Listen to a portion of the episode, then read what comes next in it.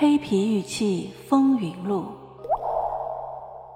作者陈一鸣、陈英，演播 AI 小宝，后期乔居蓝心的猫如，欢迎订阅。第九章：黑皮玉器和传媒，第一回。在信息社会，媒体的传播作用是无法想象的。它的力量甚至能摧毁人们头脑中固有的信念。网络虽然是个虚拟媒体，却是传播信息最快的地方。但是，因网络的虚拟性和随意性，它的信息往往具有不确定性。好像一位名人说过：“网络不缺信息，缺的是真理。”所以，网络传播信息虽快，但也有它的不足之处，就是可信度还要打点折扣。而平面媒体的作用。虽然其传播速度不及网络，但在大众的心目中却有相对较高的可信度。所以，当平面媒体的报道出现在大众面前时，争论就会少一点。黑皮玉器终于出现在平面媒体上了。二零零九年三月十三日，北京日报的副刊上发表了一篇名为《黑皮玉：远古的呼唤》的文章，作者是赵薇。这篇文章详细介绍了张一平先生收藏的黑皮玉器，由此张一平先生在北京收藏圈子里的声望为大众瞩目。这篇报道不仅有张一平先生的人物照，更有张一平先生所收藏的黑皮玉器，几件头顶角或猪笼的人物造型或兽首人身像，给人一种拙朴、野性和原始的感觉。特别是其中的几件女性塑像。其女性器官的表现手法夸张而大胆，其结构和比例反映了原始人类独特的审美情趣和强烈的繁衍欲望。二零零九年六月五日，北京日报副刊再次发表文章，扑朔迷离的黑皮玉。二零零九年第六期《文物天地》不仅报道了张一平先生收藏黑皮玉器的情况，杂志还发表了本刊记者马一运的文章《我的红山谁做主》。其中一段极有意思：某藏有携黑皮玉，到一家古玉鉴定机构求见。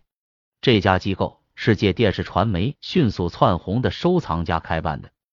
这位著名收藏家兼专家瞟了几眼，肯定的说：“不对。”藏友不服气，回家用高硬度工具打磨黑皮玉外的黑壳，花了很长时间将黑壳刮掉，再请著名收藏家兼专家过目。态度顿时转了个一百八十度的大弯。打开门的古玉精品非常稀有。点过钱后，极痛快的签写证书。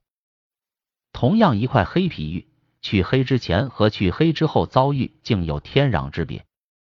我们没有和记者联系，也许马一运先生和本书前面讲述的故事是同一件事，也许仅仅是巧合。黑皮玉器的遭遇居然如此奇特。通过平面传媒的报道，天子脚下对于黑皮玉器的认识有了很大的转变。张一平先生成了黑皮玉器收藏界响当当的人物。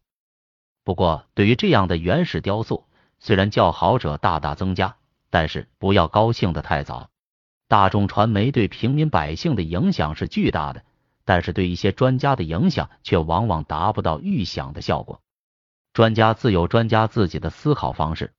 比如有一个在上海博物馆系统任职的研究员，在网上读到他的一篇文章，其中有言：但你必须要实实在在的想一想，考古工作者多少年风餐露宿在大漠野岭，发掘清理了那么多的红山文化遗址和墓葬，出土了那么多的红山玉器，竟然没有一件黑皮玉，大自然中也找不到这种黑家伙的原生矿脉。